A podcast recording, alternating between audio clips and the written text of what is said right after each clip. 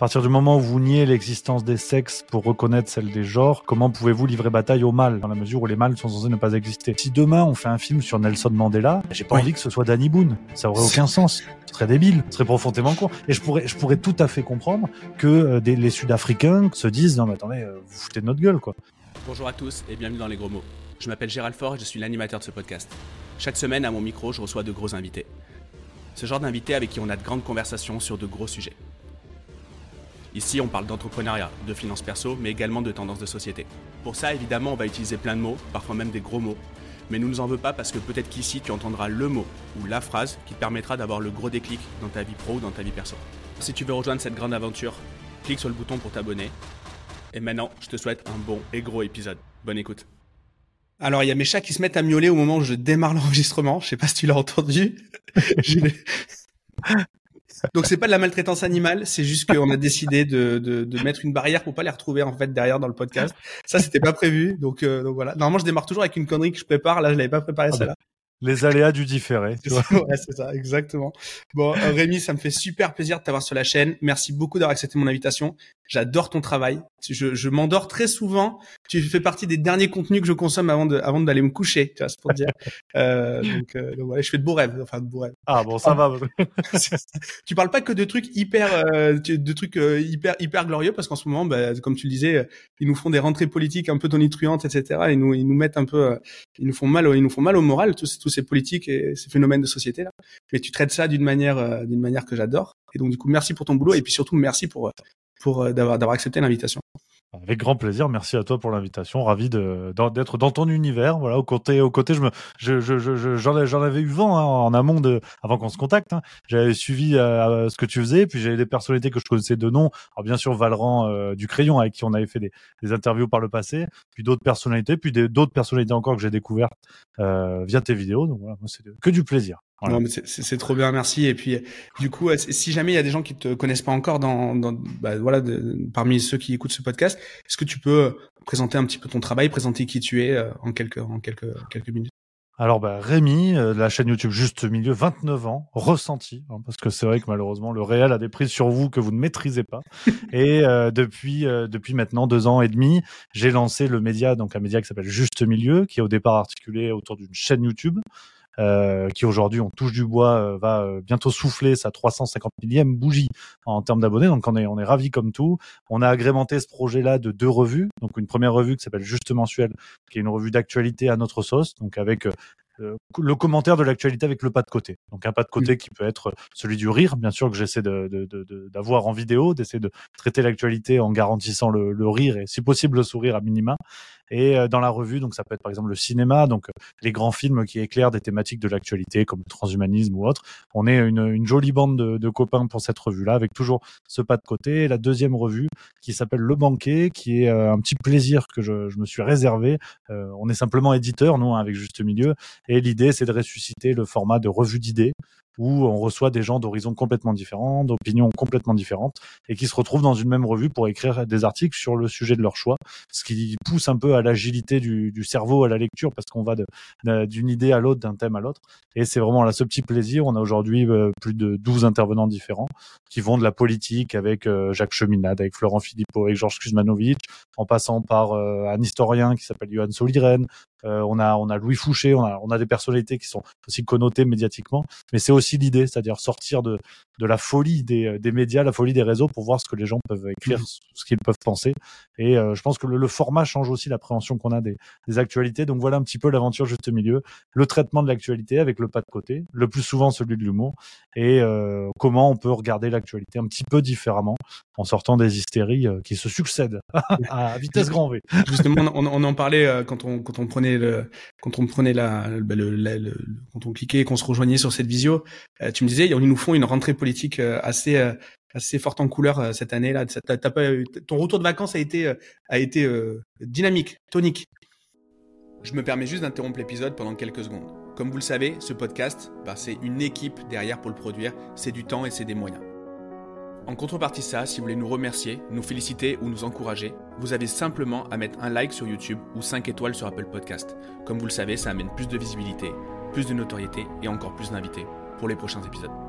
Je vous laisse reprendre l'épisode et je vous remercie d'avance pour votre like ou vos 5 étoiles sur Apple Podcast. Bonne écoute. Ah oui, là, ça, là, ils m'ont pas ménagé. Hein. Bon, ça, ça me fait pas de mal, on me dira, mais c'est vrai que euh, ils ont, ils ont été, ils ont été bouillants très vite. Alors, avec malheureusement des, euh, des dynamiques qui deviennent de plus en plus éculées, de plus en plus visibles. C'est-à-dire, un écran de fumée succède à un autre écran de fumée. Donc, euh, on a eu la, la Baïa, hein, les débats autour de la Baïa à l'école et son interdiction, euh, qui succède à l'affaire d'un rugbyman qui a eu des antécédents judiciaires. Et c'est tout le temps pointé du doigt par des partis politiques en mal de reconnaissance médiatique. Donc, qui du qui LFI, qui le RN, qui LR, parce qu'il en reste. Euh, donc, on, on, voit tout ça. Malheureusement, au bout du compte, bah, on se rend compte souvent trop tard que ceux qui en pâtissent le plus sont les Français, parce que pendant qu'on parle de la Baïa, bah, disons qu'on a encore et toujours des familles, euh, qu'elles soient musulmanes ou pas, qu'elles soient chrétiennes ou pas, quelle que soit leur, leur religion, on a des familles qui font un choix entre manger et acheter des fournitures scolaires. Donc, on a, on a ces débats-là qui occupent tout l'espace médiatique et qui occultent euh, d'autres débats qui, à mon avis, à mon avis, me semblent plus importants. Donc voilà, ils ont attaqué très fort et ça va être, à mon avis, euh, un, parcours du combattant parce que les européennes arrivent l'année prochaine et donc tout le monde va vouloir bien figurer pour espérer, pour espérer euh, récolter le, plus grand nombre de voix. Donc on n'a pas fini, on n'a pas fini. Puis mm. les européennes qui elles-mêmes seront annonciatrices des présidentielles de 2027 et ainsi de suite. Ce que, ce que j'aime beaucoup dans ton approche, c'est là tu, tu viens de citer différents partis politiques. Tu dis LFI, euh, LFI nous fait son cinéma, le le, le, le, le, le, Rassemblement national nous fait son cinéma.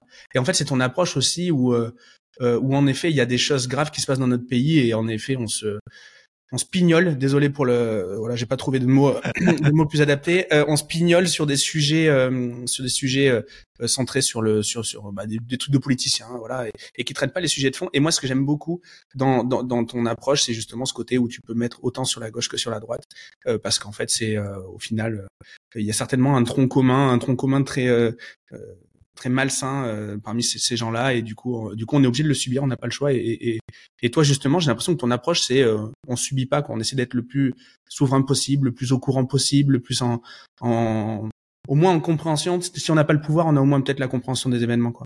Des choses absolument. Ah, absolument. Bah, C'est-à-dire qu'avec Juste Milieu, il y a, y, a, y, a, y a, trois grands moteurs. Déjà, le premier, même si le nom, peut, le nom de la chaîne peut induire en erreur, euh, je ne prône pas du tout l'objectivité et la neutralité. C'est pas vrai, bien au contraire. J'assume complètement avec juste milieu, donner mon avis, donner mes opinions, traiter les actualités de mon choix. Donc je ne fais pas comme euh, par exemple les fact-checkers qu'on peut voir aujourd'hui mmh. qui se sont posés et autoproclamés gardiens de la vérité. Je précise bien que tout ce qui est dit avec juste milieu est biaisé parce que de toute façon, euh, un journaliste de base est biaisé. C'était très clair il y a encore 20, 30 ans, quand on lisait Libération ou Le Figaro, on savait que c'était de droite, on savait que c'était de gauche, on savait où on mettait les pieds. C'est-à-dire, c'est comme un restaurant, c'est euh, libanais, c'est euh, euh, chinois, c'est mmh. italien. Et aujourd'hui, on a des médias qui nous disent, bah, qui n'affichent plus que restaurant, et chacun vous explique, non, non, mais nous, en fait, on est neutre, on, voilà, on est objectif, on est la vérité. Sauf que ça n'est pas ce qu'on attend d'eux. Et c'est ce qui me semble un petit peu terrible aujourd'hui. Et du coup, le, le, le, les dés sont pipés parce que tout le monde se revendique de la vérité. Donc, de fait, ça devient une foire d'empoigne où on ne sait plus vraiment qui croire. Et ils sont obligés de, de, de, de recruter des fact-checkers pour vérifier que leurs infos, que les infos des concurrents sont bien les bonnes. Enfin, ça devient une sorte d'interville un petit peu bizarre où là encore, à la fin, c'est euh, le, citoyen qui veut s'informer qui est un petit peu euh, le dindon de la farce. Donc, le, premier moteur, c'est celui-là d'assumer complètement en fait le regard citoyen, le regard subjectif de juste milieu. Le deuxième, c'est aussi à, la, mesure du possible, hein, avec mes petits moyens, de réintéresser les gens à l'actualité. Parce que ce qu'on voit aujourd'hui, c'est que euh, l'actualité est de plus en plus hystérique. Il y en a de plus en plus. Les chaînes d'infos en continu y ont contribué à tort ou à raison. Ce serait notre débat. Mais on a aussi des gens qui n'ont plus le temps. Donc oui, c'est sûr qu'on va se contenter de Twitter, on va se contenter de YouTube. Et je suis euh, bien ou mal placé pour en parler, ça dépend les points de vue. Euh, et donc on a une consommation de l'actualité qui va être de plus en plus rapide et donc de plus en plus restreinte. Et intéresser les gens au fond des sujets, pas nécessairement à des sujets de fond, mais au moins au fond de certains sujets, bah, c'est compliqué. Donc c'est aussi ce que j'essaie de faire. Je pense bien sûr, bah, le, le, le, moteur, c'était mes parents hein, qui, euh, pareil, s'envoyaient des grosses journées de boulot.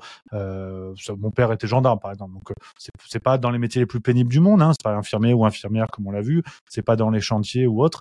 Mais on a quelqu'un qui effectivement, et ma mère pareil, quand tu rentres de ta journée de boulot, t'as pas envie de te farcir euh, Le Monde, Libération, Le Figaro, euh, une heure de BFM et euh, une demi-heure de RTL pour voir ce qui s'est passé. Donc, ce condensé-là, j'essaie de le faire, même si j'ai une façon de traiter qui est absolument subjective.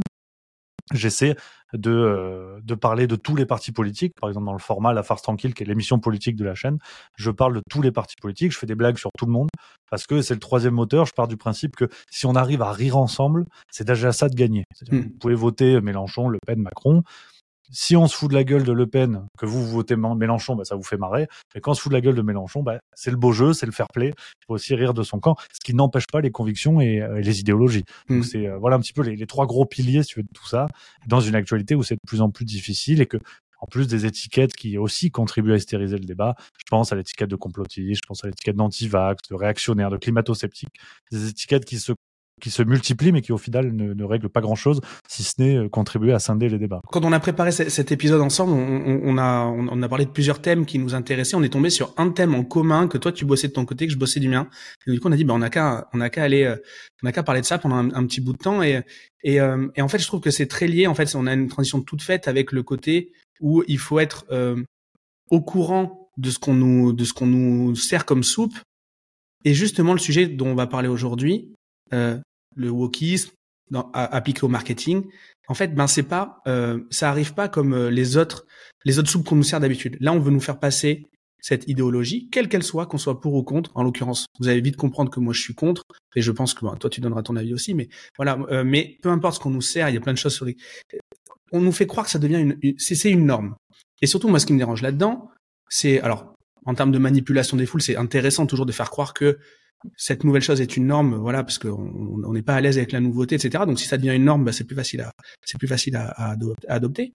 Mais ce qui me dérange là-dedans, c'est que euh, les, tous ceux qui ne seront pas adeptes de cette idéologie seront forcément euh, considérés comme des extrémistes extrêmement dangereux. Euh, et ça, moi, c'est ce point-là qui me dérange. Et donc c'est une partie, une partie de, du problème. Et la deuxième, le deuxième problème, c'est que cette idéologie, elle est diffusée partout et notamment auprès des plus jeunes. Étant euh, père de famille, d'ailleurs aujourd'hui on est le 4 septembre au moment d'enregistrer, et je viens juste de rentrer de la de la rentrée scolaire de mes enfants. Euh, ben du coup, ça, ça me dérange le fait que ça soit diffusé, euh, le soft power, qu'il soit diffusé, diffus de manière euh, de manière extrêmement discrète, mais mais mais très présent, enfin discret. Mhm. C'est fait, voilà, c'est fait avec délicatesse, mais par contre on voit bien que c'est là quoi. Et donc et donc, donc ces sujets-là, moi, qui, je, voulais absolument en faire un, en faire un sujet. Et puis quand on est amené, à, quand on a été amené à, à se rencontrer, à discuter, on est tombé d'accord là-dessus. Et je pense que je, j'ai pas, je peux pas trouver meilleur interlocuteur que toi pour pour traiter ce truc-là. Donc, euh, donc je, suis, je, suis très très content. Donc, ce sera un épisode un peu différent. On a, choisi un thème sur cet épisode. Et donc, euh, et donc voilà. Donc, euh, qu'est-ce que tu penses de déjà, déjà ton avis par rapport déjà peut-être à ce que je viens de dire et, et peut-être ton approche déjà par rapport au thème de manière globale? Bah, je trouve qu'effectivement, il est, il, est, il est tout à fait intéressant parce qu'il est actuel, extrêmement actuel. On le voit. Aujourd'hui, c'est difficile euh, d'aller au cinéma, d'allumer la télévision, de regarder les journaux, euh, d'aller même dans des magasins de jouets. C'est difficile de ne pas être aux prises avec ces débats-là, avec ces sujets-là, qui, comme tu l'as dit, s'imposent aux citoyens jusqu'à s'imposer aux enfants. on y reviendra, mais on a quand même euh, quelque chose qui, qui, qui, qui ressemble à l'hégémonie culturelle dont parlait Gramsci au milieu du XXe siècle, c'est-à-dire cette volonté de conquérir les esprits sans les armes mais euh, tout en faisant en sorte que ceux que l'on doit conquérir presque de manière prosélyte, surtout ne les sortent pas les armes. Donc on a une forme de guerre culturelle qui ne dit pas son nom, mais qui aujourd'hui euh, semble assez claire, hein, comme tu l'as dit, ces fameuses grandes cases où bah, soit vous êtes pour le mouvement woke, euh, trait d'union LGBT, soit vous êtes contre. On, on, y reviendra là encore. Hein, je, je, un petit peu les contours, mais euh, ce, ce, débat d'ailleurs qui est tellement biaisé que on demande l'avis de tout le monde, sauf des personnes concernées je respecte l'artiste, on aime ou on n'aime pas, ça c'est subjectif, mais je ne vois pas en quoi Bilal Hassani serait le porte-parole de tous les homosexuels euh, de France. Et d'ailleurs, euh, le débat est tellement complexe qu'on ne sait pas quelle est l'articulation réelle entre LGBT et homosexuels. Est-ce que c'est la même chose? Est-ce que les homosexuels sont obligés de se, retrouver du côté de la cause LGBT Est-ce qu'ils ont le droit de ne pas s'y retrouver sans être LGBT-phobes enfin, ça, ça, crée des questionnements qui parfois semblent assez contradictoires et qui créent de, de véritables paradoxes. Sauf que on a un rouleau compresseur qui, qui arrive sur nous. On parlera et qui a des liens sur la vie des entreprises. Pour, pour boucler avec euh, l'un de tes sujets principaux, il y a de réels impacts avec le marketing. On l'a vu avec l'exemple de Budweiser, la marque de bière aux, aux États-Unis. C'est un exemple parfait. Ça arrive gentiment en France. Aujourd'hui, on le voit, par exemple, c'est moins du marketing, et encore que du côté de l'armée américaine où les, euh, ça fait euh, l'armée américaine enregistre des taux d'entrée de nouveaux militaires parmi les plus faibles depuis 50 ans. Parce que on a la, enfin, la corrélation de deux phénomènes qui ne vont pas, c'est-à-dire l'image du redneck qui s'engage dans l'armée, qui elle est assez fidèle depuis des, des, décennies, face au courant LGBT qui petit à petit s'immisce dans les rangs de l'armée avec des formations, avec une sensibilisation au discours, ce qui bien sûr certaines choses ne sont pas faites pour se rencontrer, un petit peu comme Matt Pokora et la chanson, et du coup ça marche pas quoi, ça ça ça prend pas, ça a pas pris. Donc voilà un petit peu tous les contours du, du sujet que je trouve effectivement passionnant. Je suis ravi d'en discuter avec toi parce qu'il y a beaucoup de choses à se dire et en plus on peut rebondir sur des questions liées au marketing, à la fois à l'opportunité et la menace que peut, que peut ressembler, euh, que, peut représenter pardon, ce courant LGBT pour bon nombre d'entreprises. Et même marketing, management, recrutement, tous les pans de la, tous les pans du, du, de, l'entreprise sont en fait euh, sont aujourd'hui euh, sont aujourd'hui impactés par par cette idéologie. Et tu vois, c'est pas dans mes notes, mais je viens d'y penser à l'instant. Il y a un, le risque de parler de ces sujets-là. Alors ici, on s'en fout, évidemment. notre chaîne, on l'a on la promeut par de la publicité et par la communication en interne. Donc si on n'a pas de reach sur YouTube, c'est pas grave. Euh, mhm. Donc en fait c'est parce que c'est essentiellement les gens euh, les, gens qui sont déjà dans notre communauté et qui sont déjà dans une ce qu'on appelle l'audience captive qui vont qui vont du coup euh, consulter ça donc j'ai pas de problème mais il y a un risque de cancel quand tu es quand tu n'es pas tu parlais de Budweiser tout à l'heure c'est partie des exemples dont on parlera tout à l'heure mais il y a un risque de il y a un risque de sanction et donc en fait c'est une idéologie où le, le, la méthodologie de sanction est déjà dans les statuts un petit peu. Ils ont déjà pensé, c'est-à-dire qu'il faut avoir cette pensée, donc qui est, qui est ce qu'elle est. Euh, il y en a qui, voilà, il y, en a qui ont des pensées tout au, enfin, voilà, tout aussi farfelues ou, ou cohérentes, je sais pas, mais en tout cas, voilà, en tout cas, elle, est là, elle a le mérite d'exister. Et à côté de ça, il y a la sanction, c'est-à-dire si tu n'es pas adepte, euh, donc tu te fais cancel, c'est-à-dire que tu te fais, euh, tu te fais, tu te fais sortir, tu n'as plus de visibilité déjà par les utilisateurs et en plus par les plateformes. Donc, on voit vraiment qu'on est concerné tout le temps et, partout euh, par euh, par cette idéologie. Donc moi c'est moi ça me fait plus peur que premièrement au départ ça me fait rire il y a certains, certains thèmes qui sont quand même assez drôles euh, et puis en plus il y, a des, il y a des trucs qui font flipper parce que euh, parce que du coup quand il y a la sanction imposée à l'idéologie bah ça me rappelle hein, des histoires pas enfin des, des périodes de l'histoire qui étaient pas très glorieuses euh, voilà au XXe siècle. Donc euh, donc donc voilà et peut-être qu'on pourrait commencer par définir justement ce qu'est le ce qu'est le wokisme. Alors maintenant ça devient un, un terme de droite c'est un terme de droitard. Les gens de gauche ils veulent plus utiliser ce mot là je sais pas je sais pas comment tu vois le truc. Et toi déjà comment tu le définis toi le, le terme wok? Alors là, déjà rien que ça, c'est difficile. Et c'est euh, déjà, est-ce que le courant woke doit euh, se lier au mouvement LGBT Déjà rien que là, on pourrait se mettre à dos bon nombre de personnes. Et à raison ou pas, mais c'est la preuve qu'il euh, y a une, une, complexité dans les, dans les termes mêmes. Le courant LGBT auquel il a, enfin le, le, le terme LGBT auquel il a fallu rajouter un plus pour que cela intègre d'autres d'autres mouvements, d'autres euh, je, je, sais pas d'ailleurs comment même ça comment on peut le définir. Donc d'emblée, ce qui est complexe, c'est pas le genre de la maison. Et puis je pense que euh, à titre tout à fait personnel, je, je crois que bah, ce qui ce qui ce qui se comprend bien s'énonce clairement. On a euh, d'emblée un mouvement qui, de par ses définitions mêmes, n'est pas clair n'est pas clair. On l'a dit de par le point de vue intégratif, c'est-à-dire que est-ce que une personne transsexuelle doit automatiquement se sentir membre d'une certaine manière de, ce club nouvellement créé? Est-ce qu'elle a le droit de ne pas l'être sans se faire insulter ou catégoriser? Ce sont d'abord à ces questions-là, en fait, tu veux que j'ai envie de répondre, parce que le mouvement, leur woke en français, on pourrait le traduire, c'est le mouvement éveillé, ça veut dire éveillé, euh, ce qui est d'ailleurs paradoxal parce qu'on a vu du côté des, des non vaccinés euh, des gens qui euh, s'appelaient des résistants entre autres, mais qui aussi se disaient éveillés et qui pourtant dans la dans la grande dans la grande largeur euh, rejettent et, et, combattent le mouvement woke. Donc c'est marrant de voir que c'est un thème assez passe-partout finalement, euh, que tout le monde peut s'auto-attribuer sans grand mérite. Mais euh, après voilà, il y a des origines diverses. on parle beaucoup, c'était notamment sur le thème de privilège blanc, je crois, qui avait été fondé par une certaine Peggy McIntosh aux États-Unis, fin du XXe siècle, et en fait qui était une sorte de bourgeoise américaine, euh, tout ce qu'on peut imaginer, façon Desperate Housewives, quoi. Donc en plus, on a parfois des contradictions. Ce que, à titre personnel, en ayant creusé un petit peu le, thème, l'une des racines que l'on peut trouver dans le mouvement woke, c'est le courant euh, de déconstruction qu'on avait eu dans la philosophie française dans les années 60, donc avec des gens comme euh, Gilles Deleuze, comme Guattari, comme Michel Foucault, bien évidemment, euh, ce qui avait eu un immense succès déjà à l'époque aux États-Unis, c'est un courant de philosophie, le déconstructionnisme. J'ai toujours du mal, on va dire déconstruction, courant de déconstruction euh, en philo qui avait traversé euh, l'océan pour aller aux États-Unis. Et c'est un petit peu comme la gastronomie, quand on leur envoyait les plats français, ils nous ont envoyé McDonald's. Et là, en fait, on reprend en pleine gueule euh, un des un des euh, un des grands mouvements, ou en tout cas, enfin, disons un des sous-mouvements de la philosophie française au XXe siècle.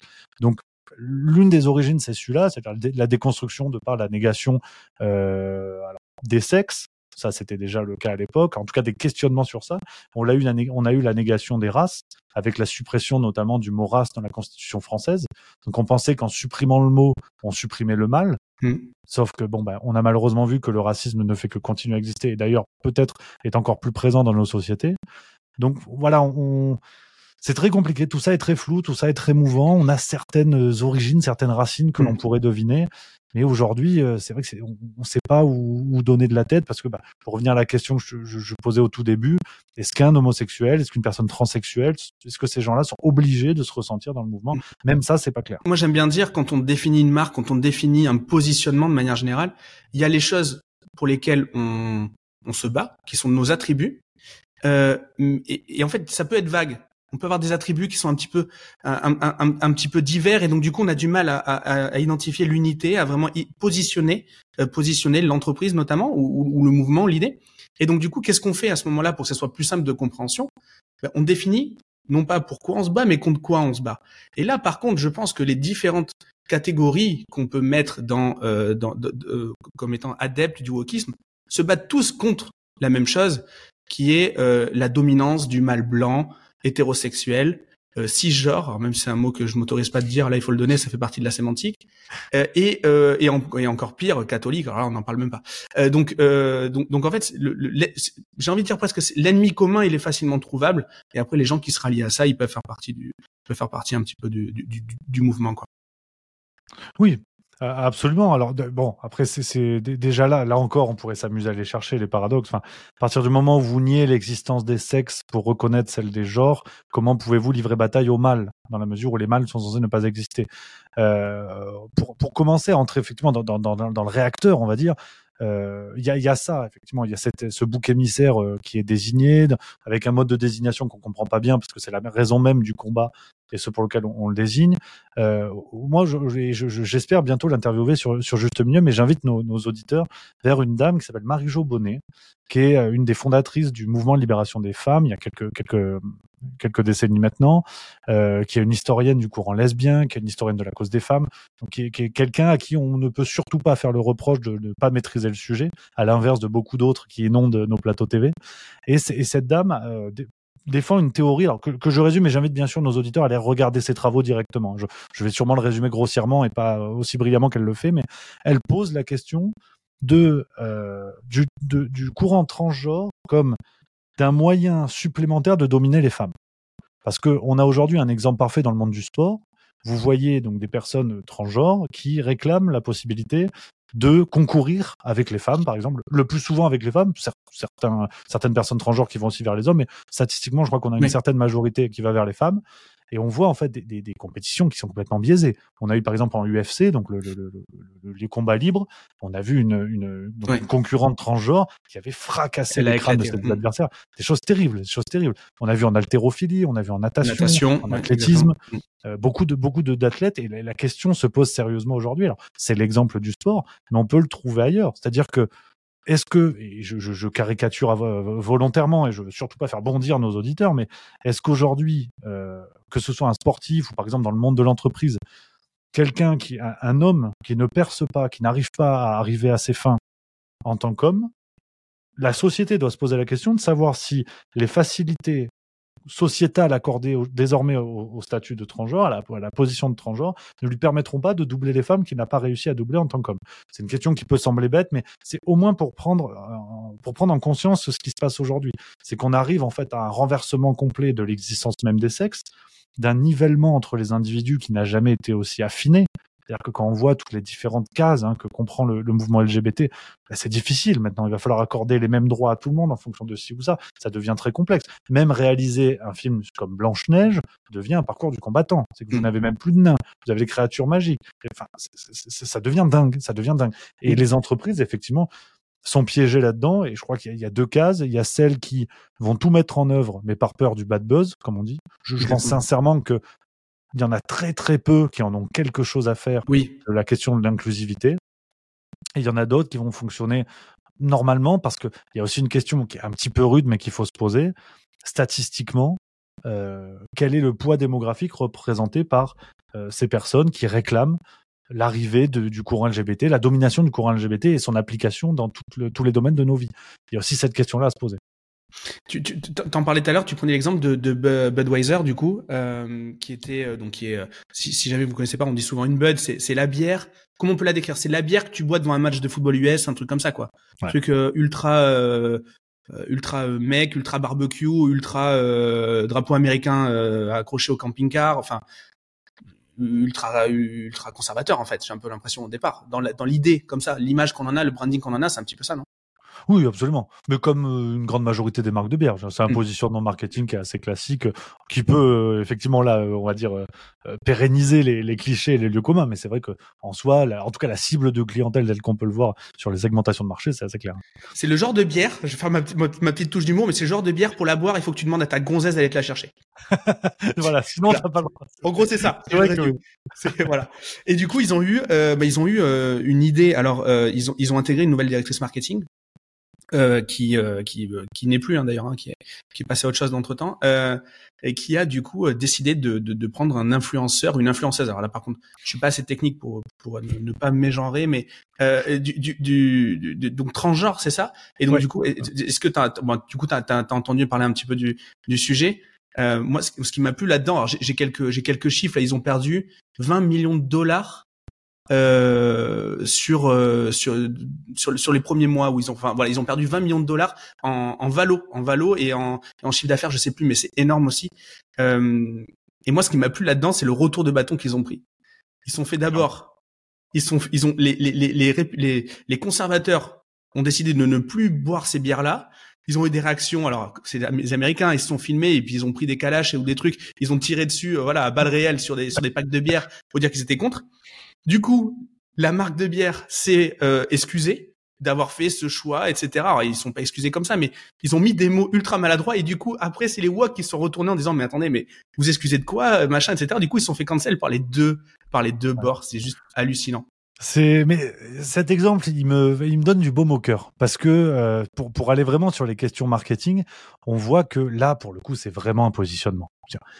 Budweiser n'en a rien à cirer de la question de l'inclusivité. Et en plus, symboliquement, peut-être qu'on y reviendra, mais ce qui est fou, c'est de voir ce retour de bâton qui est hautement salvateur et savoureux sur des entreprises qui, d'une certaine manière, ont contribué au problème. C'est comme, si vous voulez, les grandes entreprises, les grands, les grands, euh, les grands constructeurs automobiles qui aujourd'hui vous vendent des voitures vertes. Mais qui vendait les voitures polluantes en amont?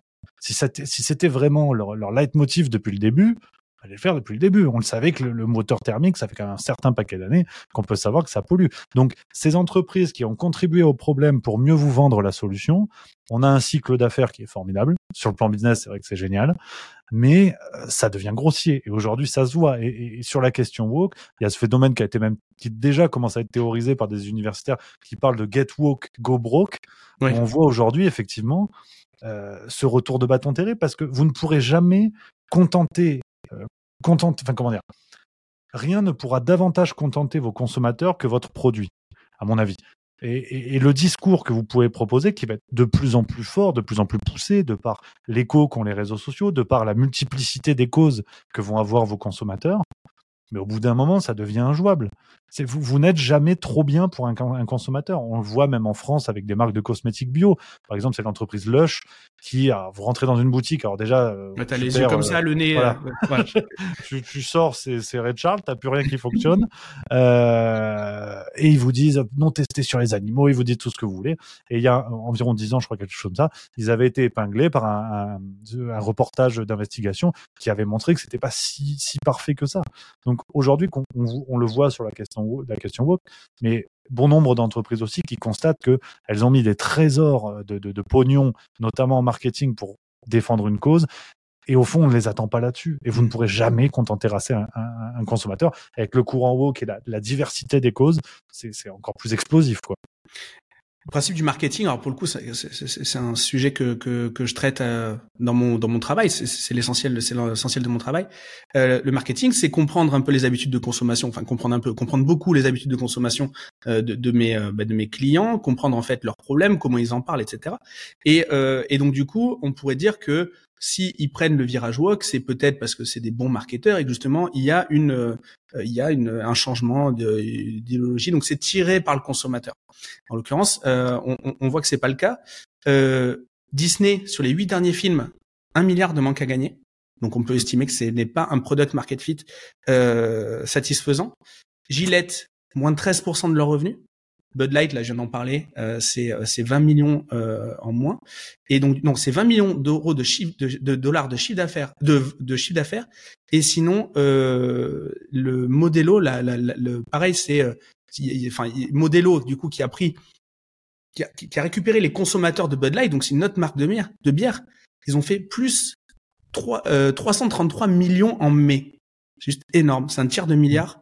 En plus, en récupérant la part de la part de Bud et en se positionnant euh, en, de, de, manière neutre, même pas en se politisant, en restant neutre. Et donc du coup, c'est assez hallucinant. Donc factuellement, ça ne fonctionne pas. On voit Netflix. Alors Netflix, c'est plus compliqué d'obtenir les chiffres, mais depuis que Netflix euh, sort des sort des abominations, euh, des diableries woke, euh, même dans l'espace enfant, euh, ben on voit on voit que ça marche pas très bien. Alors ils font croire que c'est parce qu'ils mettent, ils ont changé leur grille tarifaire. Moi, je ne pense pas. Plusieurs fois, mmh j'ai pensé arrêter Netflix euh, parce que justement, je, je, voilà, et donc j'imagine ne pas être le seul dans le monde. Euh, je, je, je, pense que Netflix étant maintenant un, un must-have, comme on dit dans la, dans la consommation, je pense que ça va, ça va changer. Euh, et donc du coup, j'ai l'impression que ça ne fonctionne pas leur. Ouais, je, je, je pense que c'est peut-être une négation de l'un des, l'un des piliers qu'on peut apprendre en école de commerce ou quand on s'intéresse à la question marketing euh, sur le, la pyramide de Maslow, avec les différents besoins qu'a un citoyen au cours de sa vie. Et je crois que toute cette question marketing s'articule sur le, le besoin d'appartenance.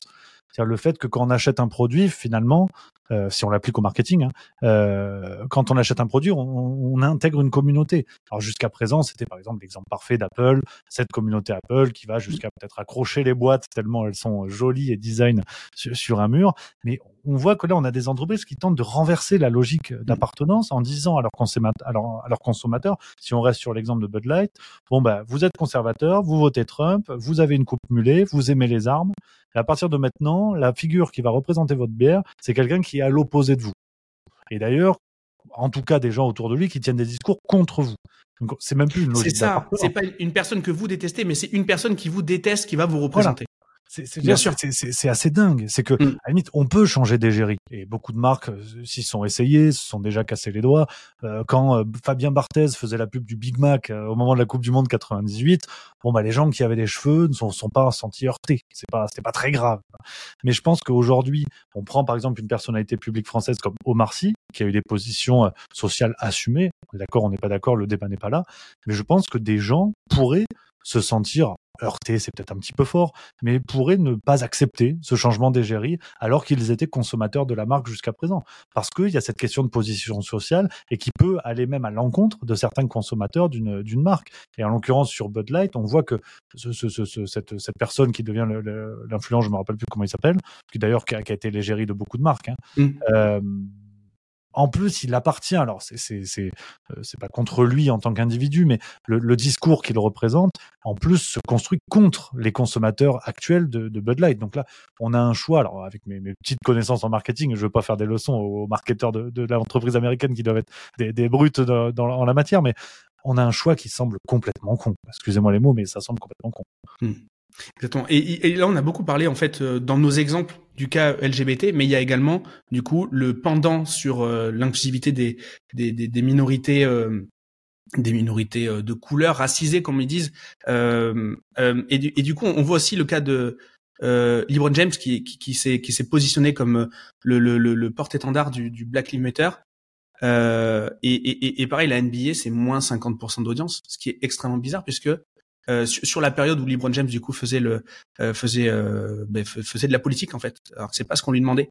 Et mmh. alors que bah, le basket pour le coup, la représentativité des personnes de couleur noire n'est pas à remettre en n'est pas à remettre en, cause quoi elles sont réellement représentées donc il y a, y, y, y a quand même un il y a quand même un, un sujet tout à l'heure tu parlais également du de Barthez ça, ça, ça, me fait penser. Euh, J'ai mon coach de sport qui est camerounais, qui est un, ancien joueur de foot pro, et, euh, et, et, j'adore ce bonhomme en plus de, du fait qu'il soit qu'il soit très professionnel, etc. On a des conversations hyper intéressantes, et notamment on est tous les deux grands fans de Game of Thrones.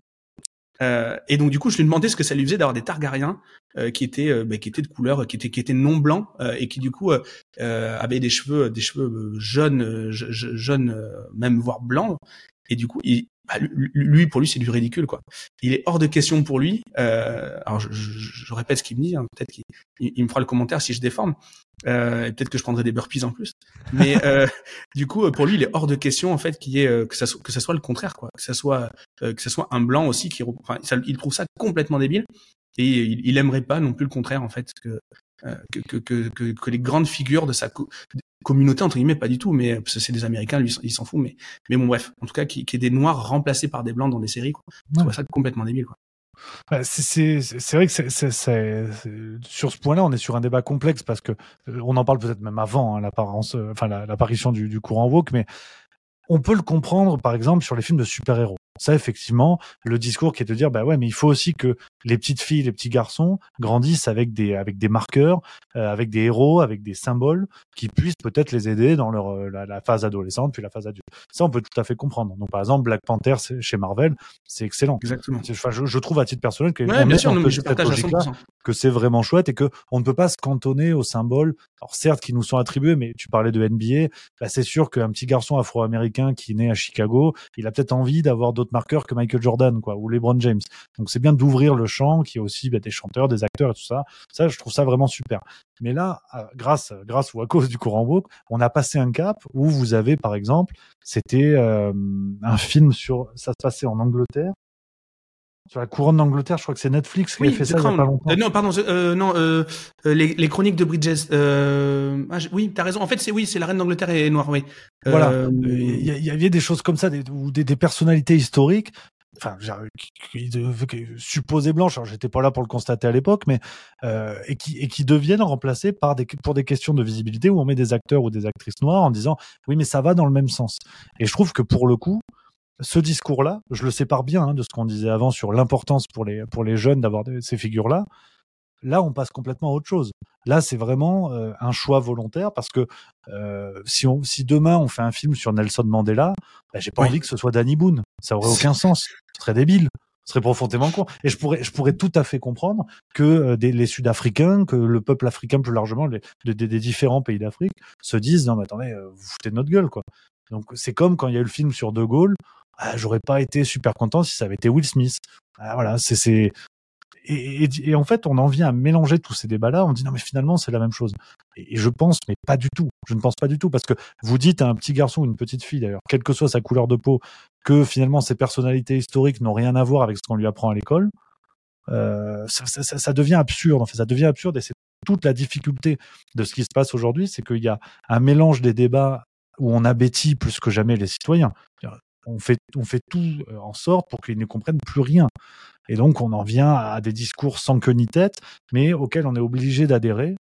Parce que sinon, comme on le disait tout à l'heure, il y a vraiment un rejet qui se met en place et qui devient aujourd'hui assez violent, alors qu'au départ, c'est absurde et tout le monde peut s'en accommoder, indépendamment des questions de religion, d'origine, que ça. Antoine Griezmann qui se grime, qui se déguise en, en, basketteur noir sur les bancs de la NBA euh, pour euh, déconner. Alors déjà, déjà, c'était de mauvais goût, c'était nul. Bon ça, ok, il y a pas de débat.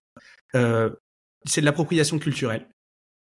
Cléopâtre, qui par contre du coup bah, était, grecque euh, de, souche, euh, quand elle, elle devient noire dans une série, bah là, là, là c'est c'est ok.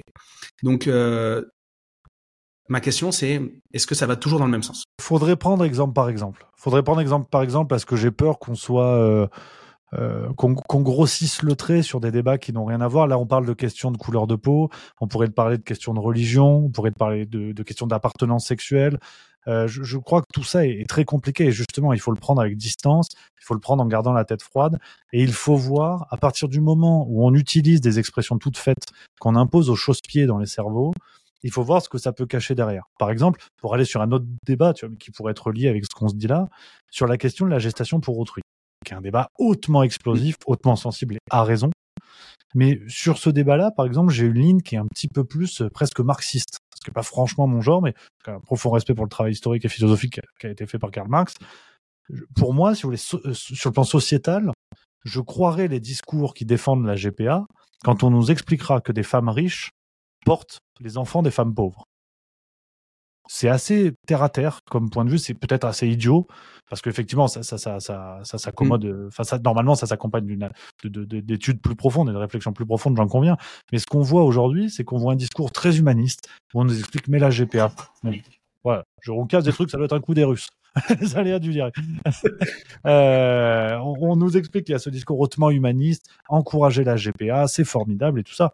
Et oui, sur le plan purement humain, oui, l'égalité entre les citoyens, pourquoi pas, mm. le droit, le droit à l'enfant, et encore que ce serait aussi un débat, mais mais par contre, je n'ai jamais entendu quelqu'un expliquer et dire attendez, parce que quand même, quand on observe la situation, on a beaucoup de femmes qui viennent des couches sociales les plus pauvres, qui elles portent des enfants, mais dans l'autre sens, bah, c'est rare, quoi. C'est quand même plutôt rare. Donc je, je, je suis voilà, c'est toujours ça qui me qui m'embête dans les débats qu'on a qu'on peut poser aujourd'hui surtout les débats sociétaux, parce qu'en vérité, après la couleur du maillot de l'équipe de France de foot, on s'en cire, mais sur ces débats importants, on a souvent des, des, des, explications toutes faites qui arrivent, des questions toutes faites qui arrivent, et qui, la plupart du temps, cachent d'autres réflexions. Pour revenir à ce que tu disais sur la question de l'appropriation culturelle, pour moi, et là encore, hein, ça n'est que mon avis, euh, je, je pense que le débat est nul et non avenu dès le départ. Qu'est-ce que ça veut dire l'appropriation culturelle? Euh, on, mélange on mélange énormément de choses parce que quand vous parlez de ce débat, on va vous parler de la colonisation, on va vous parler de la décolonisation, on va vous parler de la néocolonisation, on va vous parler des économies actuelles de pays d'ailleurs qui seront censés, que l'on, enfin qui sont apparemment les cibles de l'appropriation culturelle. Et effectivement, ça ne semble pas revenir dans l'autre sens. Euh, mais ça, ça en devient profondément débile. Si on prend ces grilles de lecture, ça veut dire quoi euh, Les iPhones sont assemblés en Chine, donc on n'a pas le droit de les utiliser euh, en, en, Amérique? Enfin, je dis quelque chose de volontairement idiot. Hein. Oui, bien sûr. je, je ne comprends pas en fait. Je respecte la sensibilité de, de, des personnes qui se sentent heurtées par cela, mais le débat qui en effet médiatiquement où on explique, on a des articles entiers de Libération qui nous dit les dreadlocks euh, symbole de l'appropriation culturelle et on fait un lien avec le colonialisme.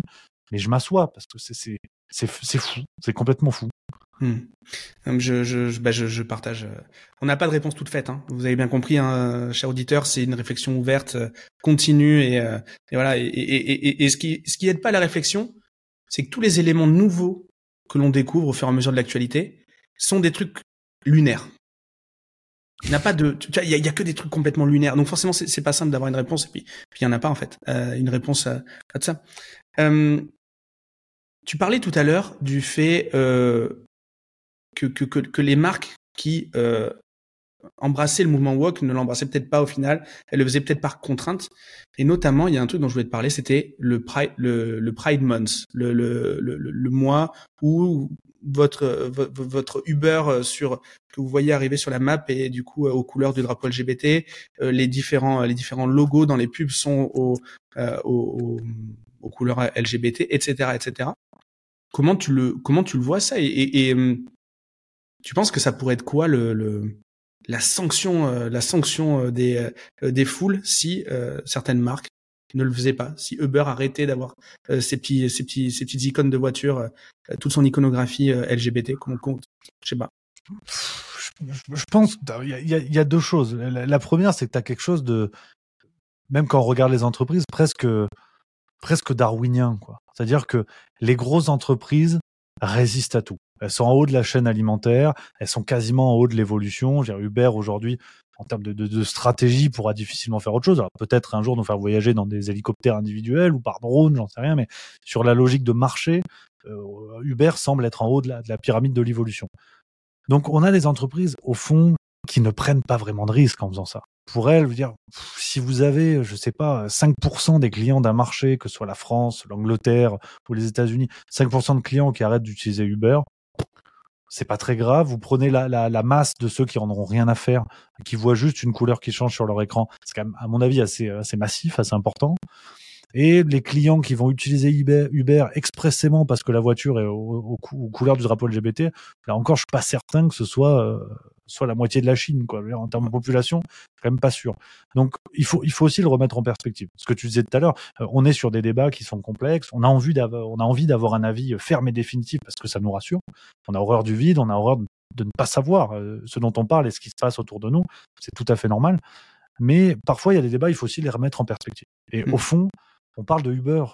Demain, vous avez une petite boulangerie qui arrive dans le Marais, enfin, dans le, là, ce serait peut-être un, je me oui, secteur, mais qui arrive dans, dans le 11e arrondissement à Paris, euh, et qui met toute sa vitrine aux couleurs LGBT, tout ça. Personne la connaît, personne connaît le proprio. L'impact business est tout de suite plus important en termes de, perce en termes de comment le client va percevoir la ouais de tribalisme tu vas forcément avoir un tu vas forcément avoir un de l'adhésion juste par le tribalisme mais je suis, je suis 100% d'accord. Mais du coup, du coup, tu me mets dans un fauteuil pour ma transition. Ma transition, c'était, je l'ai nommé comme ça, la vaste arnaque du RSE. Donc du coup, si le Pride Month n'a aucun impact sur le business, autant d'un point de vue négatif que d'un point de vue positif pour les marques, et que, on le sait, ça nourrit la note RSE, qu'est-ce que cache le RSE alors? Bah, c'est ce que je voulais dire sur, sur le deuxième volet qui est en lien avec ça. C'est que on a cet aspect darwinien d'entreprise. La plupart des entreprises qui font ça n'en ont rien à cirer. Il y a, il y a peu de startups qui se lancent avec un discours euh, woke. Alors RSE peut-être un petit peu plus, mais en tout cas woke LGBT. Rares sont les startups qui se lancent avec un discours ultra marqué. Vraiment, je, je enfin, il y en a sûrement, hein, mais, à, ma, à, ma, connaissance, c'est quand même pas la, la majorité. Donc on a cet aspect-là, et on a aussi un aspect qui rejoint ta question sur le RSE, euh, la RSE, qui est l'immense mauvaise foi de tout ça. L'immense mauvaise. Je, je, raconte une anecdote que pas certes passionnante, peut-être le moment d'aller se servir un coca, mais c'est pas grave. j'étais à, j'étais à Disneyland Paris il y a pas longtemps. J'aime bien ça, j'aime bien les manèges, j'aime bien les attractions. C'est comme ça, c'est malheureux. Euh, j'étais, j'étais à Disneyland et vous avez la, la parade. Moi, j'étais content, j'avais mes oreilles de Mickey, j'étais beau comme tout. Il y a la parade dans le parc et tout le monde qui danse et c'est génial. Et euh, il, y avait, des petites affichettes dans le parc sur des écrans, c'était marqué le, le week-end, je crois, de la Pride qui allait avoir lieu à Disney, le week-end de la Pride, tout ça, l'inclusivité, Disney, LGBT, tout va bien. Et là, je regarde le cortège, alors tout à fait sympa. Vous y avez Woody, Toy Story. J'aime beaucoup Woody Toy Story. Alors, ça, pareil, on s'en fout, mais c'est pas grave.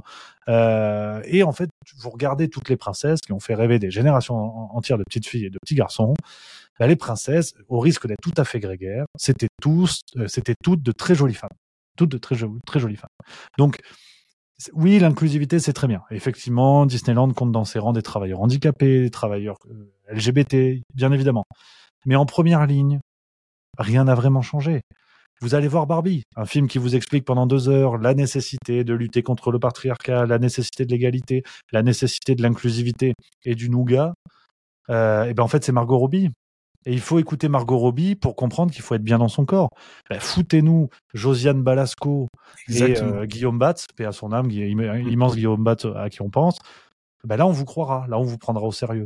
Mais c'est aussi ça en fait qui est terrible. Et pour revenir à la vie des, des entreprises, on le voit dans les classements qui sortent dans Challenge chaque, chaque année sur les entreprises et leur recrutement. Donc, les prises en compte de facteurs, les, prises en compte de la mixité, de tout ce que vous voulez. Souvent, en haut de ces classements, on a de très grandes entreprises, c'est LVMH, c'est Danone, Decathlon qui fait de belles percées en ce moment, tout ça.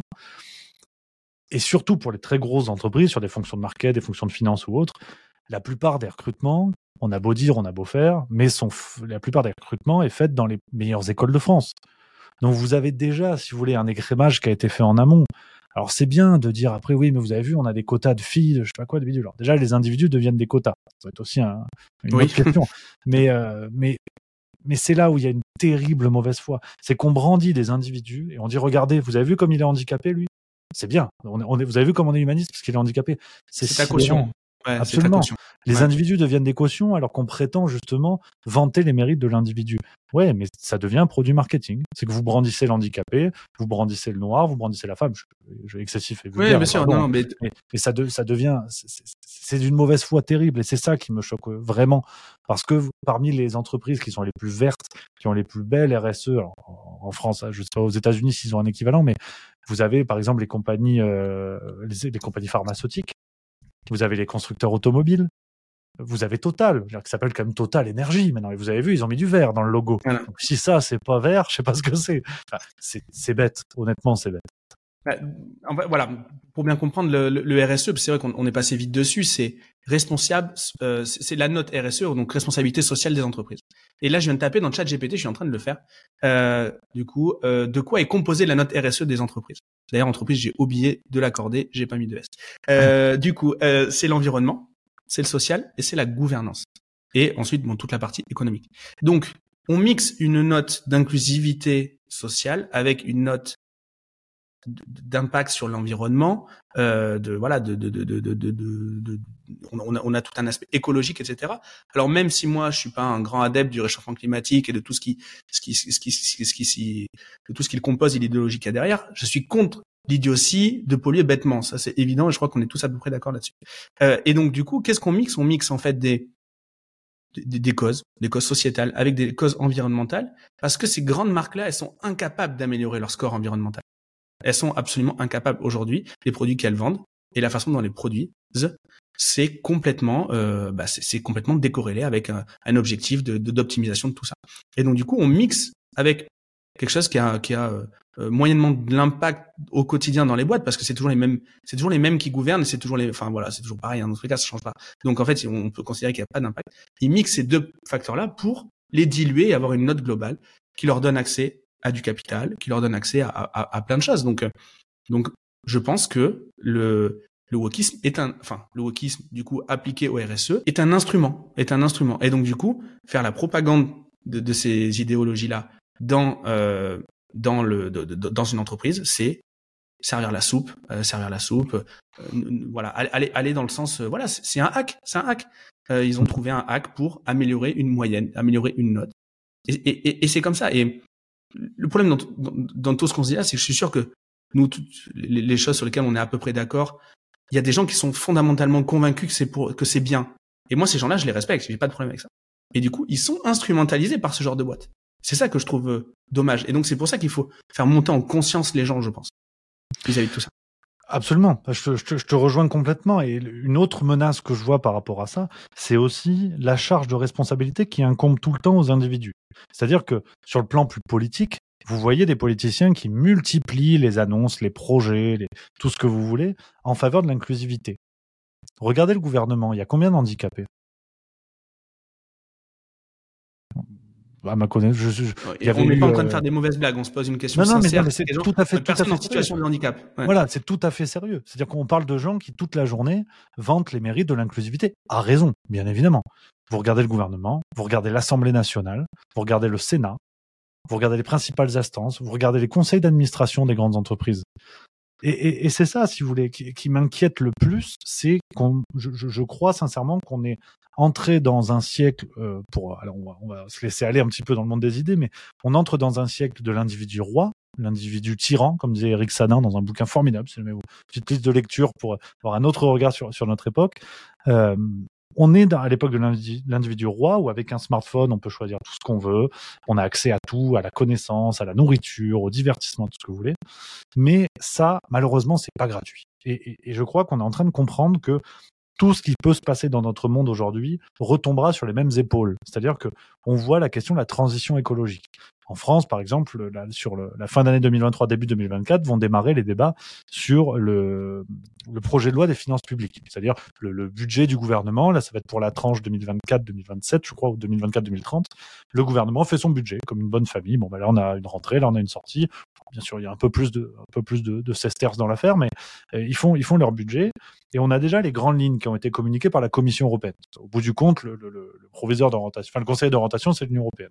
C'est l'Union européenne qui valide les budgets ou pas pour ensuite attribuer différentes aides, notamment celle du plan de relance à la suite du Covid-19.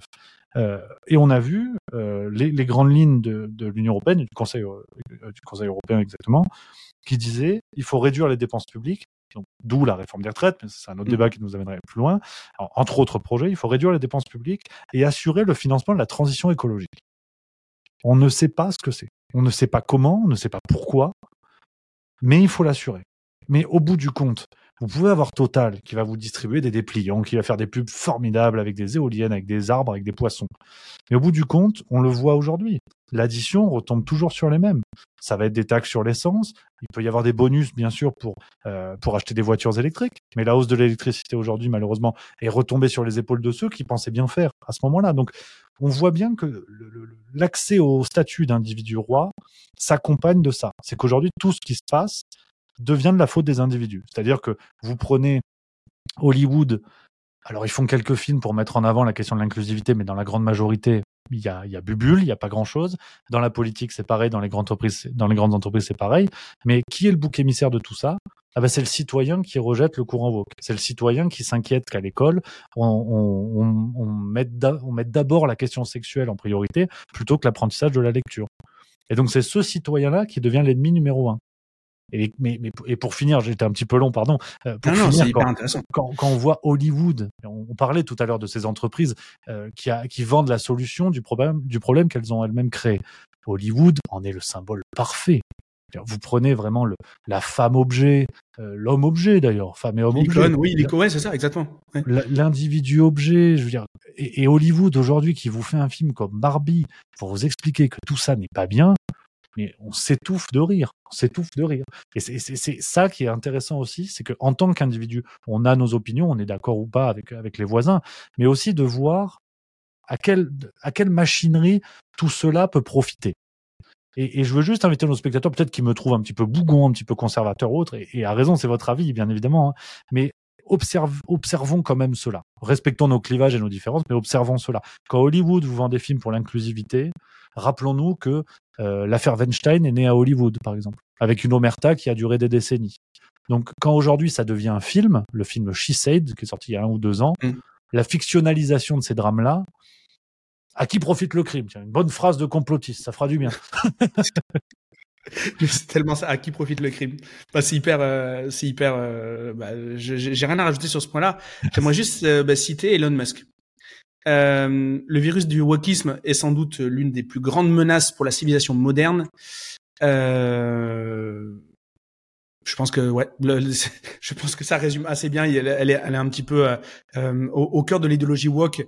Le, cœur de l'idéologie woke est source de division, d'exclusion et de haine. Moi, je pense que ça résume hyper bien, hyper bien ce qui se passe. À qui profite le crime En effet, je, je, je suis resté là-dessus. Tu m'as, tu m'as bluffé.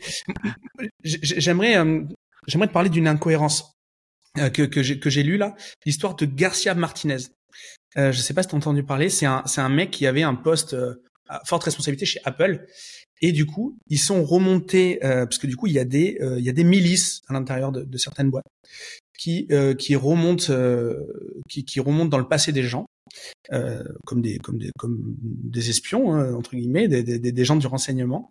Et en fait, ils se sont rendus compte que ce, ce, bonhomme que je ne connais pas du tout avait écrit un livre 12 ans plus tôt qu'il avait appelé La femme forte. Et du coup, il avait du coup, il parlait de la femme, mais il avait, il avait une position euh, qui était la sienne, qui était, euh, qui était un petit peu une position de bourrin, en disant ça. Et c'était 12 ans avant de rentrer chez Apple.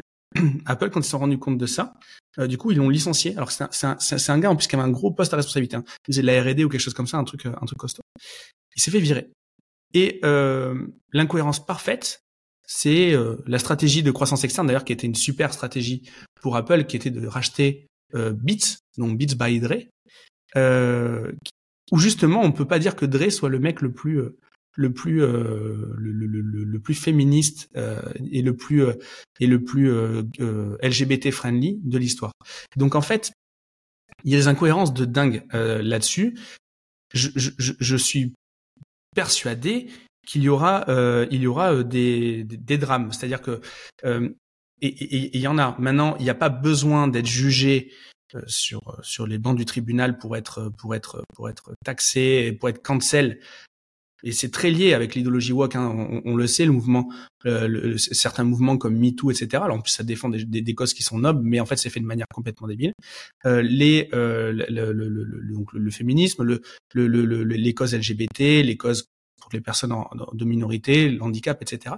Euh, on n'a pas encore eu, je crois pas, de, de gros, euh, de gros, de gros, de gros scandales comme ça. Mais moi, ce qui me dérange le plus là-dedans, c'est le tribunal médiatique, le fait de, c'est cette cancel culture qui fait partie prenante de cette idéologie. Je sais pas, je sais pas comment tu vois le, le point, mais ça m'étonne qu'il n'y ait pas eu de drame, de gens qui se suicident, de trucs comme ça. Enfin, peut-être qu'il y en a, mais j'en ai pas dans la tête là maintenant. Mais mhm. c'est étonnant. Oui, c'est sûr. Après, là encore, en, en dézoomant un petit peu, on se rend compte que la cancel culture touche des gens, c'est une phrase un peu bête, mais la cancel culture touche des gens qui sont, qui sont cancelables.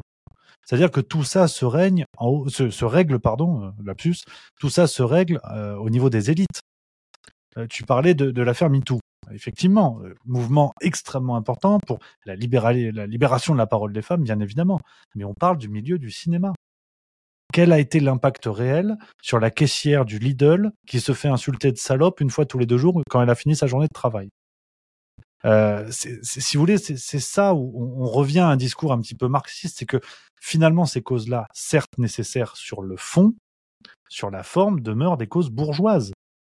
Quand on voit la cancel culture, ça touche par exemple des livres. Euh, il faut plus dire euh, d'Hypotinet quand c'est Ils étaient dix. Mais encore faut-il pouvoir l'acheter ce livre.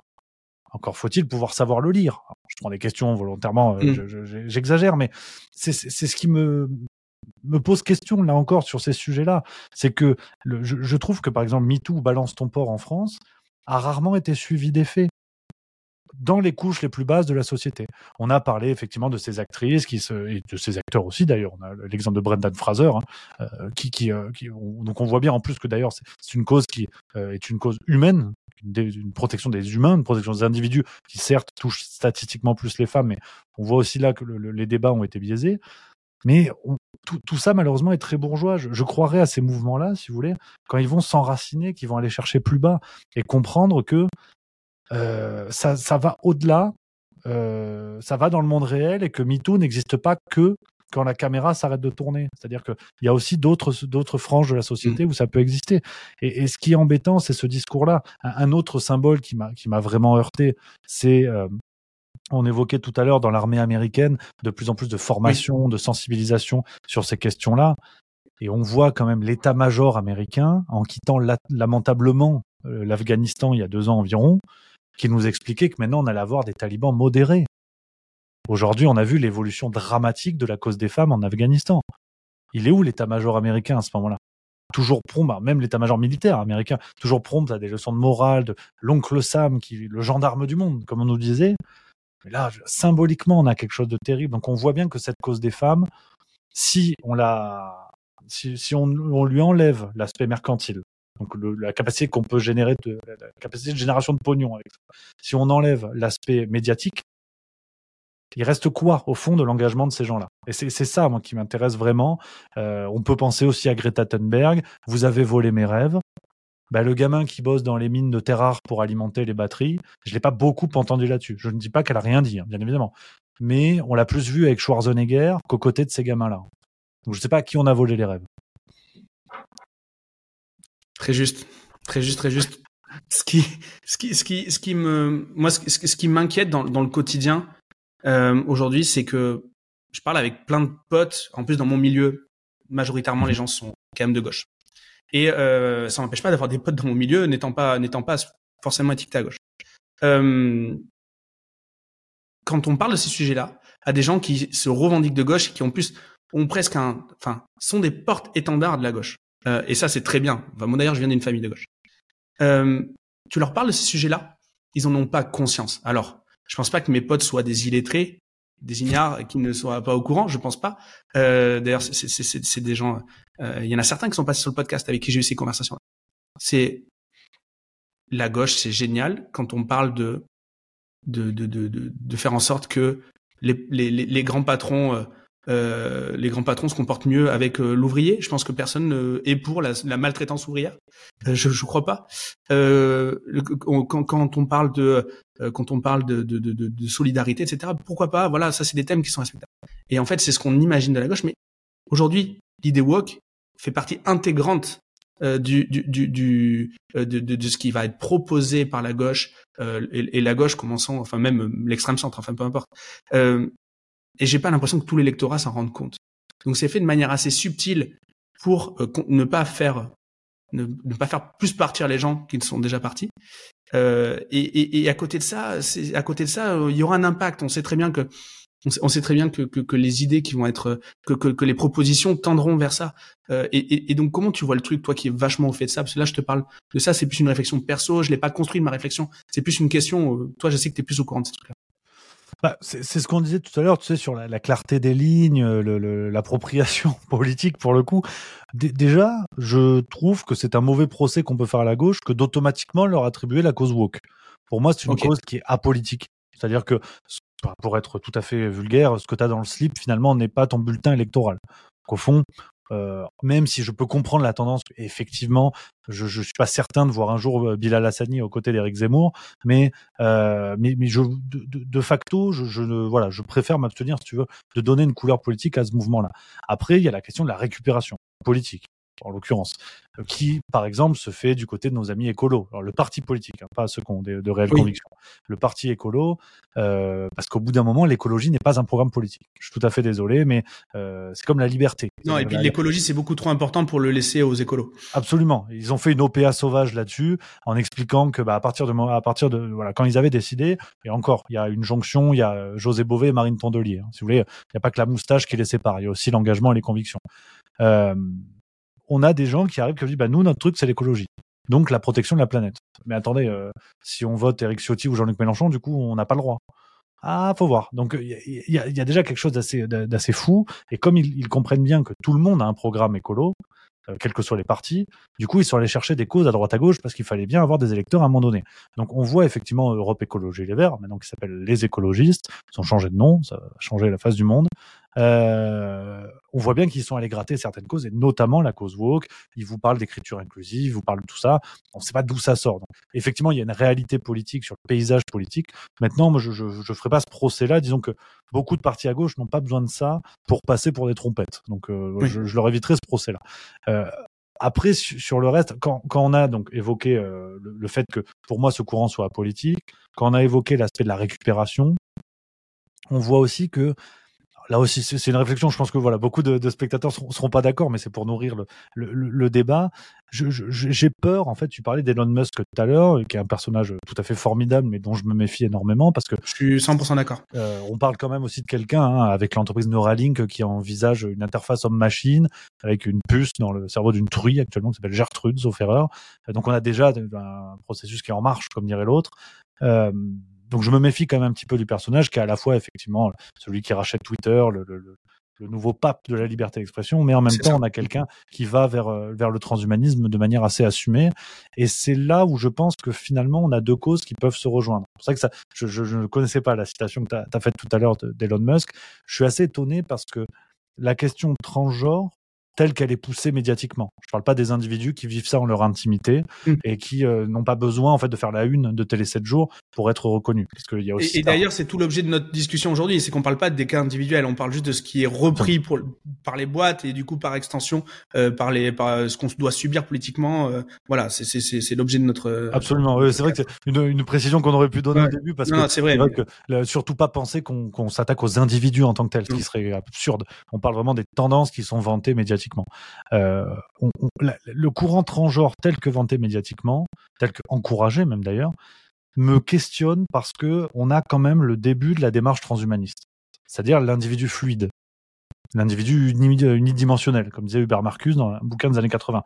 C'est-à-dire que vous avez un individu qui finalement du jour au lendemain peut se sentir d'un genre ou d'un autre, qui dépasse d'ailleurs le côté femme-homme.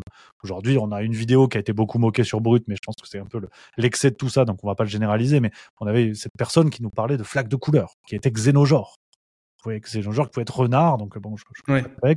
Euh, donc on, là, on est vraiment à l'extrême, donc on va rester quand même sur la base, ce qui est déjà pas mal. Euh, on, on, a des individus qui peuvent passer d'un genre à l'autre parce qu'ils l'ont décidé par la simple force de l'esprit. Après, il y a la réalité euh, chirurgicale. À un moment donné, quand on fait l'opération, la marche arrière est un petit peu compliquée.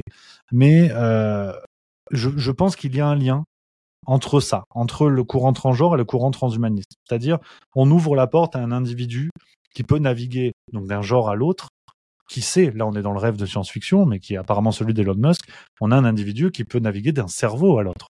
C'est-à-dire que s'il a une interface qui permet de changer de corps, j'imagine, hein, je pense qu'on n'y est pas encore, mais vous prenez la puce, vous mettez dans le corps de, euh, de Brad Pitt, déjà, je, je, gagne au change, mais, euh, mais, mais, on voit que on, on, a quand même cette notion de, de, de fluidité. C'est pour ça qu'on parle de gender fluide aujourd'hui.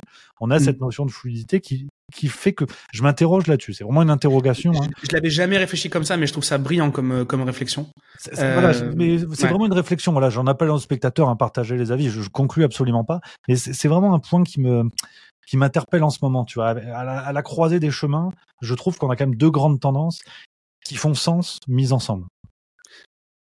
J'ai l'impression qu'on a effacé. Alors, je, je sais pas où toi où, quel, est. Je, je jamais entendu parler trop de spiritualité ou de trucs comme ça. Je crois pas, mais euh, je pense que bon, Dieu, Dieu, vous remplacez par nature, vous remplacez par l'univers, parce que vous voulez.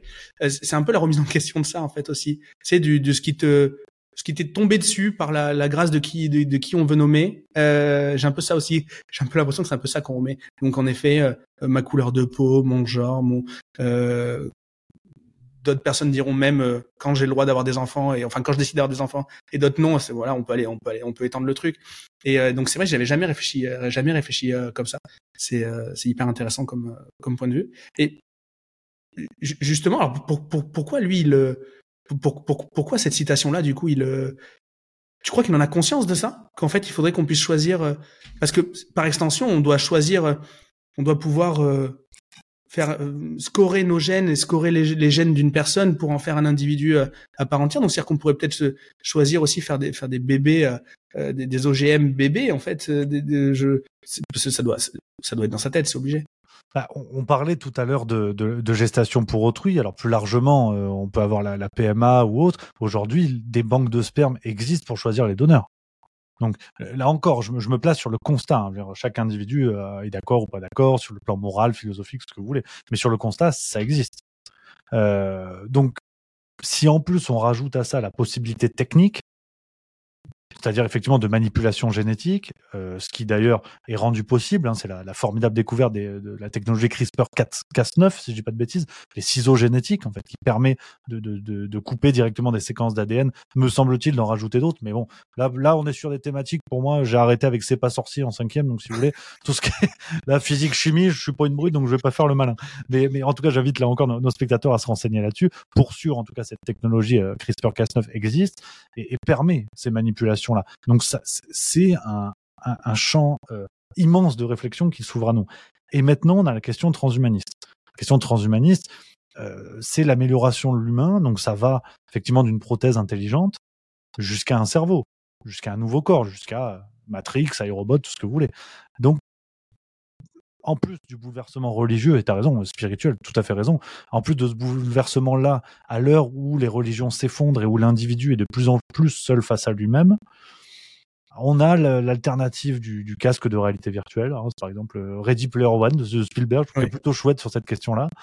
Et effectivement, si en plus on va rajouter à ça la possibilité de changer de corps, on prend votre carte mémoire, vous avez du pognon, vous achetez le corps de Shaquille O'Neal, ah, ça va être coca. Alors, on est très loin, on est vraiment dans la, dans la, dans la projection, mais je, je pense qu'on est seulement à l'aube de, de, tout ça et on, on, le, on le voit aujourd'hui avec des individus euh, en Occident, je pense qu'il faut aussi le préciser, en Occident. Oui, ouais, j'ai euh, jamais croisé de Somalien avec ces questions-là. Voilà, euh, parce voilà, que c'est je... quand même ouais. étrangement lié au pouvoir d'achat. Ce qui est très intéressant, c'est que il faut rappeler là encore, je, décidément, je pense que je vais prendre ma carte euh, chez Fabien Roussel, Parti communiste, mais je deviens de plus en plus marxiste. Mais l'ouvrier, si vous voulez, la question transgenre, voilà, il va essayer d'acheter déjà des carottes râpées et faire un plein de courses à la fin du mois, on en reparlera. Donc, il faut aussi rappeler que ces questions-là sont très, très, très euh, marquées au niveau des couches sociales que, que ça que ça concerne. Il hein. faut être très clair là-dessus. On a évité cette hécatombe-là parce que l'État, avec un E majuscule, l'a pris en charge. Mais attention à l'évolution de la pandémie Covid-19 si les vaccins avaient été payants. Parce qu'on avait des prix sur le marché qui étaient quand même assez balèzes. Ça a été pris en charge par les États de par l'urgence et autres, créant des dettes. Enfin, on y est aujourd'hui, mais c'est un autre débat. Mais on, là, on aurait vu par contre les, les disparités que l'on, d'ailleurs, que l'on fait semblant de découvrir aujourd'hui. Mais c'est intéressant de voir que ces questions-là aussi sont très marquées au niveau du portefeuille. Le transhumanisme ne concernera jamais Madame Chombier, qui roule difficilement au SMIC. Très juste et très. Euh, j'ai appris plein de trucs. Moi, je fais ce podcast pour apprendre plein de trucs et, euh, et merci Rémi du coup d'avoir euh, d'avoir éclairé éclairé mes lanternes euh, là-dessus. J'espère que j'espère que les, les, les, auditeurs ils ont ils ont également ont également appris euh, appris des choses. On, a mis plein de plein de cas d'exemples. C'était euh, à certains moments, euh, on revenait sur des sujets, etc. Mais il faut il, faut se documenter du moins il faut l'observer pour ne pas le subir de manière de manière euh, indolore j'ai envie de dire tu sais ce, ce, truc là cette maladie indolore là j'aime pas ça moi euh, le, le ce, ce, soft power c'est un truc qui me fait vraiment très très peur euh, et moi j'ai l'impression que tout ça c'est un petit peu du signalement de vertu mhm. je sais pas ce que tu en penses et le signalement de vertu c'est jamais bon signe euh, donc donc je me pose juste ça moi je me, je me dis plus je, je, fais du signalement de vertu sur sur toutes ces idées là qu'on a qu'on a qu'on a détaillées, plus plus potentiellement j'ai des choses j'ai des choses moins clean derrière. Euh, donc donc voilà. Un truc que je voulais pas faire aujourd'hui, euh, c'était euh, être encore dans le dans le business de l'indignation, parler des trucs qui changent en mode réactionnaire et tout. Donc peut-être un peu fait, surtout moi, mais c'était pas c'était pas l'objectif. Donc j'espère ne pas avoir été désagréable. non, Et puis, puis voilà, je sais pas, est-ce qu'il y a un thème qu'on n'a pas abordé? Non, mais je crois qu'on a effectivement on a ratissé large, on a été fluide dans la discussion décidément. Alors, on a été fluide.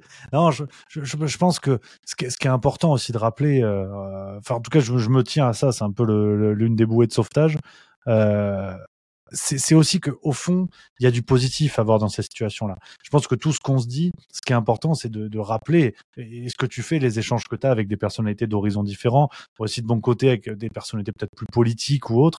Il faut toujours garder en tête que tout cela n'est que de la discussion qui fait appel au cerveau des gens. C'est-à-dire, ouvrez-vous vos neurones avant de, avant de juger ceux des autres. C'est un peu con là encore comme phrase, mais ce qui est terrible aujourd'hui, c'est qu'on voit, tu dois le voir aussi sur, sur les commentaires que tu peux avoir sur les réseaux sociaux. Euh, parfois, je, quand je fais des formats interviews aussi, il y a des commentaires, ah ouais, mais alors lui, il est anti-vax. Alors lui, il est extrême droite. Alors lui, il machin on, pose des étiquettes. Effectivement, tu, parlais de signalement de vertu, c'est un peu ça. Hein. On pose des étiquettes qui nous rassurent, mais je crois que là, euh, c'est comme si volontairement on attachait nos lacets. C'est-à-dire que aujourd'hui, on a tous un cerveau, on est tous dotés de ça, on a tous nos idées, on a tous nos opinions, mais je crois qu'il ne faut surtout pas tomber effectivement dans ce, signalement, de vertu rassurant qui n'a pour seul intérêt en fait que de nous conforter et nous empêcher de penser je, le dis très volontairement et je pense que euh, peut-être que des spectateurs penseront que euh, je suis complotiste, que je suis d'extrême droite, que je suis idiot, que je suis plein de choses. Et, peut-être, je, ne le nie pas, j'ai pas de problème avec ça. Euh, mais au fond, au fond, ça ne va rassurer que vous. Et c'est ça le piège aujourd'hui, c'est que on fait des, on fait en sorte que les citoyens soient des abrutis, on leur fait passer des idées toutes faites, quels que soient les débats, hein, quels que soient les débats. On peut, si vous voulez, on peut même faire 20 minutes sur le foot, même, même sur le foot, on peut voir aujourd'hui les commentaires sportifs qui ils vont évoluer, enfin, qui ont évolué. C'est vraiment une grande tendance, c'est que des débats compliqués, on vous les règle comme ça. Mmh. Covid-19, on vous a dit, bah, le confinement, c'est génial. Point. Si vous n'êtes pas d'accord, vous êtes anti-confinement. C'est du jamais vu. La politique, j'en parle même pas. Même l'histoire aujourd'hui se règle comme ça. L'histoire, on vous dit, bah, le, débarquement, c'est il faut sauver le soldat Ryan. Voilà. Vous parlez de la bagarre de De Gaulle avec les Américains pendant près de 20 ans, les, services secrets américains qui ont essayé de tuer De Gaulle à plusieurs reprises. Je renvoie vers un, livre comme L'ami américain d'Eric Branca pour ceux que la question intéresse on voit que c'est compliqué, que notre monde est compliqué. Alors, j'empile les banalités, mais ça, me plaît bien cette idée-là, de la rappeler que Exactement. voilà surtout évitons maintenant on est tous des grandes personnes d'avoir des doudous comme ça qui nous rassurent en disant bah lui il est d'extrême droite je veux surtout l'écouter c'est peut-être un abruti fini c'est peut-être un con vous avez tout à fait vos a priori vous les garderez peut-être après mais au moins regardez, au moins écoutez, évitez le commentaire fastoche, et là on peut avancer. Mais de tous bords confondus, comme ceux qui vont dire Mélenchon est un abruti, euh, qui vont dire Zemmour est un raciste. Peut-être, mais au fond, c'est pas une qualité euh, génétique. Ils, n'ont pas ça dans leur gène. Intéressons-nous, construisons les désaccords, et là, on peut peut-être euh, bricoler dans ce monde de plus en plus zinzin. je, je, je, suis 100% d'accord. Et d'ailleurs, il y a des gens qui peut-être nous écoutent depuis une heure et quart là, et qui disent non mais en fait ces deux gars, euh, déjà, euh, bah ok, je les ai écoutés, mais je suis absolument pas d'accord avec leur constat. Et si on arrive à obtenir ça, on a quand même gagné en fait sur l'épisode, parce que peu importe, peu importe de rallier mes idées celle de Rémi, c'est, c'est pas le but en fait. Ici, on fait pas de propagande.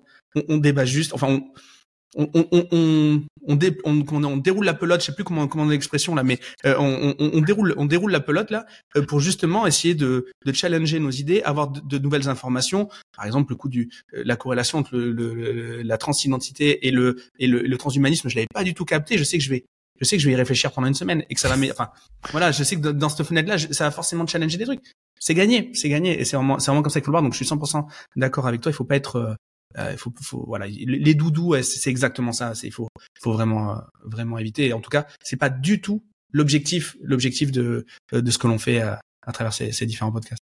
Clairement, clairement. Super, Rémi. merci beaucoup, euh, du coup, euh, d'avoir euh, d'avoir éclairé nos lanternes, d'avoir de nous avoir donné ton avis et, et, et, et, et nous avoir vulgarisé des, des, des, des, systèmes qui peuvent être complexes et qu'ils sont très certainement. deux questions. La première, est-ce qu'il y a, il y a, il y a un sujet dont on n'a pas parlé où on aurait dû, on aurait dû en parler? Est-ce que, est-ce qu'il y a, voilà, est-ce qu'on a oublié quelque chose sur le chemin? Je je vais pas embêter nos auditeurs avec ça. Moi, c'est, il y a un lien oui et non. C'est cette histoire de, de Bastien Chalureau, le rugbyman. Moi, ça, la Coupe du ah, Monde qui arrive, voilà. Juste pour un clin d'œil, allez, allez, les Bleus pour le rugby, voilà. On en parle si tu veux. C'est, t'es chez toi, c'est toi le chef. Allez, avec plaisir. Moi, tu euh, ancien rugbyman aussi, donc euh, du coup, euh, du coup, ça m'intéresse. Mais c'est en lien, hein. c'est pas, je veux pas vous parler de rugby parce que ça me plaît. C'est en lien avec avec tout ce qu'on s'est dit. donc pour pour la faire courte, hein, on a un joueur qui s'appelle Paul Villemc, formidable troisième ligne, tu me corriges, troisième ligne de rugby qui s'est blessé à la cuisse, euh, qui va être remplacé par un joueur qui s'appelle Bastien Chalureau. Et ce joueur a un passif judiciaire dans au début de, début 2020, je crois. Il y a eu une bagarre avec euh, avec des gars à Toulouse quand il jouait encore au Stade Toulousain, et il aurait prononcé "ça va les bougnoules". Il est euh, donc là, il a frappé une personne, il, a, il a reconnu le fait d'avoir frappé. Il n'a pas reconnu l'insulte raciste. Il est passé au tribunal. Il a été condamné en première instance euh, pour les faits de violence. Il continue de nier l'insulte raciste. Il a fait appel. Donc en France, il est présumé innocent, comme comme Éric Dupont-Moretti, par exemple, qui est ministre de la Justice et qui est mis en examen. Euh, et on a malgré le fait que malgré le fait que Macron avait dit que dans son gouvernement il n'y aurait pas de voilà oui, mais la mère, des la mère des Dalton avait dit qu'elle ferait des petits anges, donc tu sais, c'est malheureusement euh, la vie. Après, c'est la vie. et donc, euh, Sébastien Chalureau a été sélectionné pour la Coupe du Monde qui va avoir lieu en France, qui commence le 8 septembre. Et euh, on a deux députés, la France Insoumise, dont Thomas Porte, hein, quand même resté célèbre pour avoir posé avec le pied sur un ballon à l'effigie de la tête d'Olivier Dussopt. Euh, et ils ont dit c'est pas possible. Ils ont dit c'est scandaleux. Ils ont dit vous vous rendez compte. Euh, il y a un raciste dans l'équipe de France. Ils en appellent à la ministre des Sports pour qu'il ne soit pas sélectionné. Donc trois choses. Euh, on a quelqu'un qui est présumé innocent parce qu'il a fait appel. C'est le respect de la justice française. Deuxième chose, ce sont des députés de la France insoumise. Alors je suis désolé pour les, électeurs euh, LFI parce que j'ai vraiment du respect pour eux. Il y a des vraies convictions et des personnages tout à fait plaisants. Par contre, il y a des comportements médiatiques qui sont sidérants des députés LFI qui ont dans leur rang un certain Adrien Quatennens, condamné pour violence conjugale. Donc je suis pas certain, si vous voulez, que ce soit à eux de distribuer les points, euh, de bonne morale, d'autant que Adrien Quatennens a été condamné, Bastien Chalureau pas encore. Et euh, troisième point, on a un sens du timing qui résume parfaitement notre vie politique aujourd'hui. On le disait au tout début, euh, à l'heure où c'est une galère de enfin une galère de plus en plus terrible pour bon nombre de Français.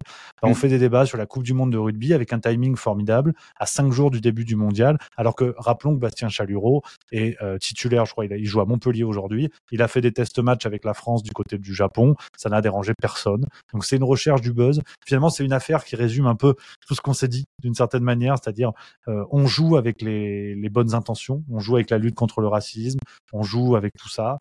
Euh, on nie complètement le réel, donc on nie le, la justice, la présomption d'innocence, on nie tout ça. Et en plus, ce, ce sont des gens euh, comme Sartre reprochait à Kant, euh, il va avoir les mains propres, mais il n'a pas de mains, quoi. Et, et LFI, c'est un petit peu ça. C'est-à-dire que mm. ils exigent, c'est la moraline, la moraline de Nietzsche. Nietzsche disait la, la, la morale, c'est l'exigence envers soi, la moraline, c'est l'exigence envers les autres. Et je crois que c'est un petit peu ça, cette affaire. Finalement. Il nous amène du monde de l'Ovalie à la moustache de Nietzsche, c'est formidable. Magnifique.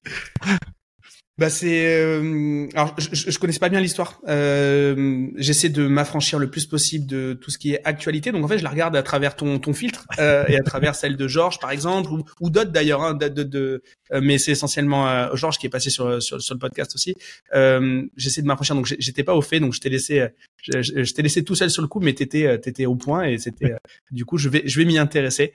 Et donc et donc ouais, en effet le tribunal le tribunal comment on dit euh, social enfin je sais pas des réseaux des réseaux sociaux. C'est un des trucs aussi euh, c'est un, c'est un, vrai sujet. Euh, vive la démocratie mais tant qu'il y aura les réseaux sociaux la démocratie euh, je sais pas. Euh, Rémi où est-ce qu'on deuxième question du coup je t'avais promis une deuxième question. Où est-ce qu'on peut te retrouver? Où est-ce qu'on peut suivre ton travail? Écoute, aujourd'hui, on a donc la chaîne YouTube, hein, juste milieu. C'est vrai qu'on s'est pas fait chier pour le nom. Ça, en termes de, recherche, ça va assez vite. Euh, et puis après, voilà, on a on essaie, on continue jour après jour de construire notre petit, notre petit univers. Donc, la chaîne YouTube, vous avez le site internet où on a tous les jours de nouveaux articles qu'on peut pas forcément traiter en vidéo. On est sur Twitch tous les soirs à 16h45. Donc émission en direct, on balaye euh, pas mal de pas mal de sujets. Et puis après, on a euh, bon les réseaux sociaux, euh, Twitter, Facebook, Instagram, peut-être bientôt Uber Eats. J'ai de l'appétit, j'essaie de tenter un truc. Et puis nos deux revues, voilà, si jamais vous vous prenez dans l'aventure, eh ben on a justement sur, l'actualité et le banquet qui est vraiment une revue d'idées où on est simplement éditeur et on ouvre la porte à, plein de gens qui ont des choses à dire, pas forcément des, des gens connus, pas forcément des, des, influenceurs ou quoi que ce soit. Et, et donc voilà, on essaie de construire petit à petit cette aventure on l'a construit avec euh, avec nos spectateurs, on l'a construit grâce à plein d'autres intervenants, dont toi, cher Gérald. Merci beaucoup. On a la chance voilà de d'échanger, de, se côtoyer, de passer d'une chaîne à l'autre. Tu es le bienvenu, bien évidemment, sur Juste Milieu pour le match retour. Et puis Merci voilà, c'est c'est cette aventure là. Des, des, des on a on, on, se serre nos petits coudes et puis on puis on y arrive. bon, c'est super.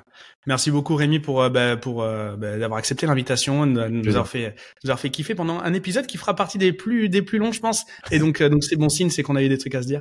Euh, allez tous du coup suivre les liens que Rémi nous, nous, a partagés. On les mettra évidemment en description de, de en note de, de l'épisode. N'hésitez pas aussi à aller remercier Rémi sur ses différents réseaux sociaux évidemment. Et si il y a des choses Bon, je m'engage que pour moi, mais s'il y a des choses que j'ai racontées aujourd'hui que je n'ai pas compris, si je, admettons, je suis complètement à côté de la plaque, ça sera avec plaisir que euh, je discuterai avec vous dans mes euh, dans mes euh, dans mes DM comme on dit, dans mes messages privés. S'il y a des choses que j'ai pas pigées, ben n'hésitez pas à m'interpeller, je vous répondrai évidemment. Voilà. Euh, bonne fin de journée à tous et puis ben, du coup à, à très bientôt et encore encore merci Rémi. Avec plaisir, merci beaucoup, à bientôt. Ciao ciao. Ça y est, l'épisode est terminé. Si t'es encore là, c'est que l'échange avec mon invité t'a certainement plu. Et la meilleure façon de le remercier, de me remercier, c'est de nous mettre un like ou un commentaire sur YouTube, ainsi que 5 étoiles sur Apple Podcast. Comme je te l'ai déjà dit, ça nous amène de la notoriété et ça nous permet d'avoir encore plus d'invités toutes les semaines à te proposer. N'hésite pas à me suivre et à me contacter sur les réseaux sociaux, je réponds à tous les messages et je suis à ta disposition si tu veux discuter des différents sujets du podcast. J'ai plus qu'à te remercier pour ta fidélité. C'était Gérald. Bonne semaine.